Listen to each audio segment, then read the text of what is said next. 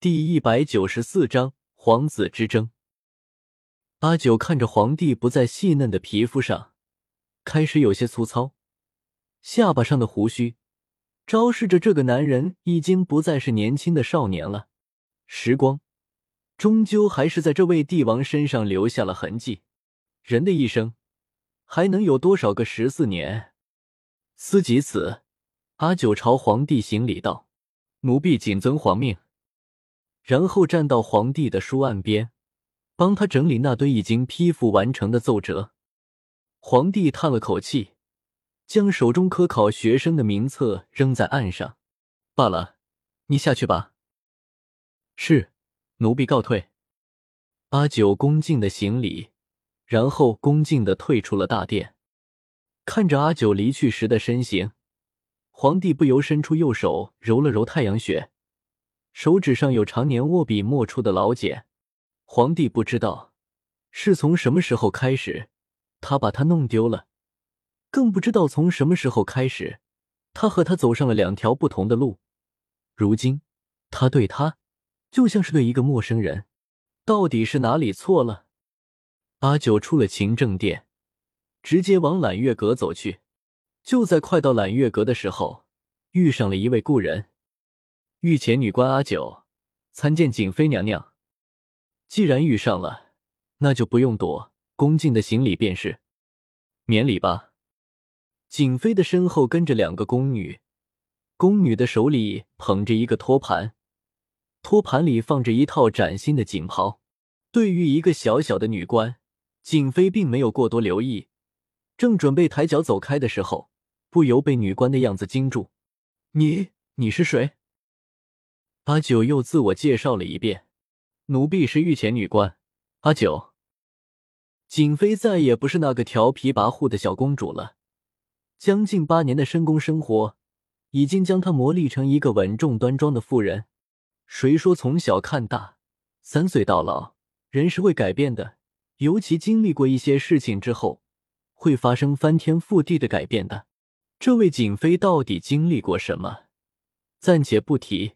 总之，如今的景妃再也看不出半点当年的锦绣小公主的风采来。阿九，景妃重复了一句，面上微微一笑。难怪大皇子一夜之间重获圣宠，原来是他老子娘回来了。随后心中一阵不快，皇上还是如此的在意他，他都消失了那么久了，他居然什么都不追究，还如此的善待他的儿子。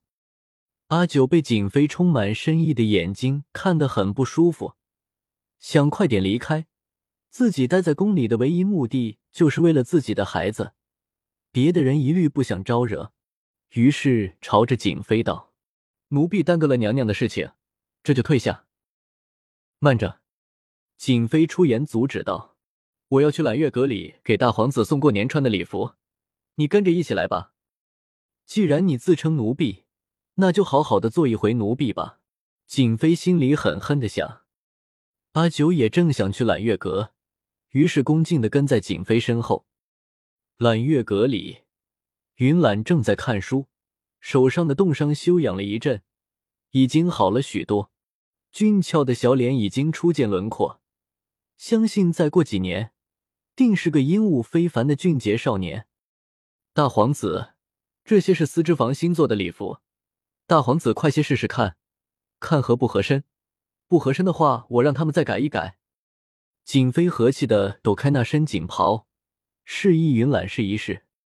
云岚也不推辞，放下手里的书，将袍子套在身上，左右看了一下，然后朝景妃行了礼，道：“衣服甚是合身，儿臣多谢母妃。”好孩子，真懂事。景妃含笑看着云岚说。心里却想的是，这个孩子小小年纪就如此的知书达理，若是长大了还得了，一定得找个机会除掉他。他是他的孩子，也是自己儿子的劲敌，光这两点就不能放过他。阿九正在帮云岚收拾新衣服，没有注意到景妃投来的恨意重重的目光。景妃故作和善的关怀了一下大皇子的日常生活。然后带着婢女离开了。阿九见景妃走了，这才松了口气。官大一级压死人，看来以后自己还是不要乱跑的好。看到云岚小大人一样的，拿着笔临摹着字帖，很是认真。刚才见你在看书，看的什么书？可看得懂？阿九心想，放到现代七岁的孩子，顶多上小学三年级、三年级二的孩子，哪里看得懂艰深的古文？云岚一边临帖一边说：“不过是之前先生教的一些文章，闲来无事就温习一下。对了。”父皇可有说给我找先生的事？阿九有些惊讶，你这孩子为何一时之间这么爱学习了？别的孩子不是巴不得不用读书，不找先生吗？我听人说，父皇年十岁的时候就通读所有的经书，十四岁登基为帝，二十岁就除掉了所有的奸臣，大权在我。老儿过了年就八岁了，却还没读完一本经书，这可不好。